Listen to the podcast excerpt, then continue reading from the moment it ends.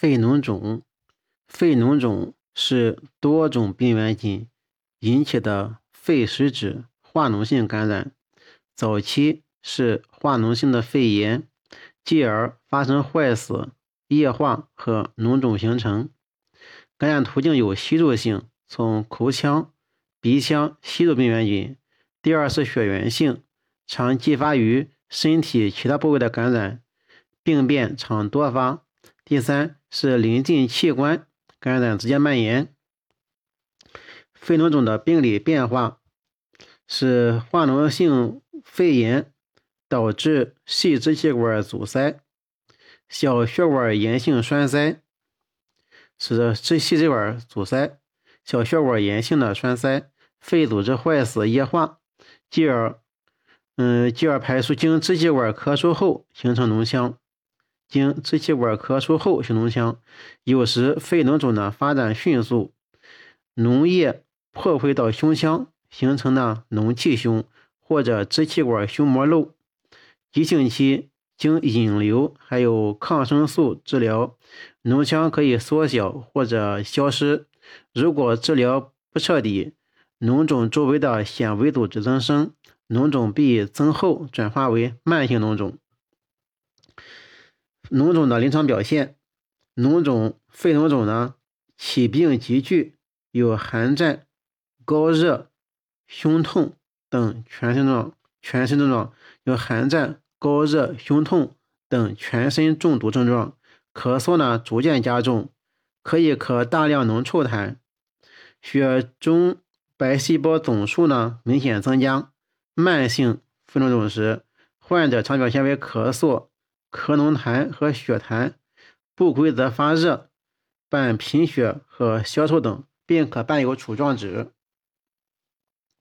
肺脓肿癌前表现：第一，在嗯急性化脓性肺炎阶段，肺内出现大片致密影，边缘模糊，密度较均匀。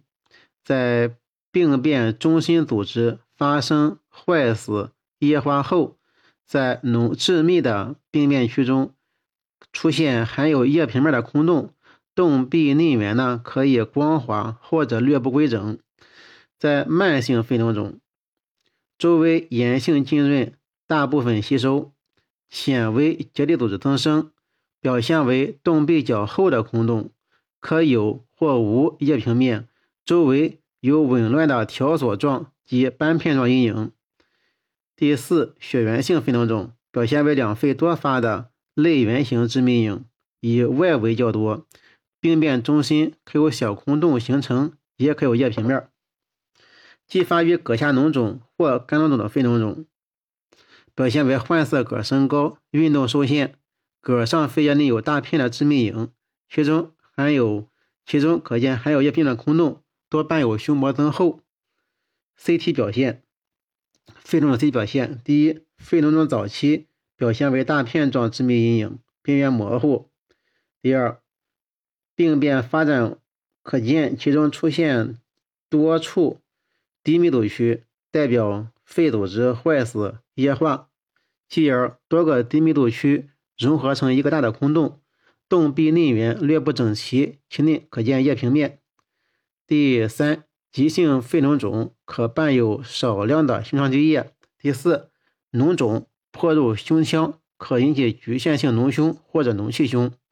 鉴别诊断：第一，肺脓肿需要和肺结核空洞鉴别。肺结核空洞常无明显急性炎症的症状，没有急性炎症的症状。第二，多数的肺结核空洞壁较薄，内外缘呢较清楚。空洞内一般没有液体，或仅有浅小的液体瓶。第四，嗯，结核空洞周围都有小结节或者斑点状的卫星病灶，这一般都知道。其他肺叶内呢，可有播散病灶。第五，肺结核空洞与肺门之间常可见轨道样的引流支气管。嗯，第六呢，短期治疗观察呢没有变化。嗯，肺脓肿需要鉴别第二第二个鉴别就是癌性空洞合并感染。肺癌空洞合并感染后，空洞内可见有积液洞周可见有炎性浸润，临床有急性感染症状，容易误诊为肺脓肿。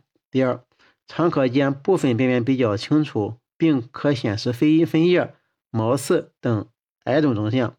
第三，癌性空洞合并感染，空洞壁厚薄不均，洞内缘凹凸不平，有结状突出。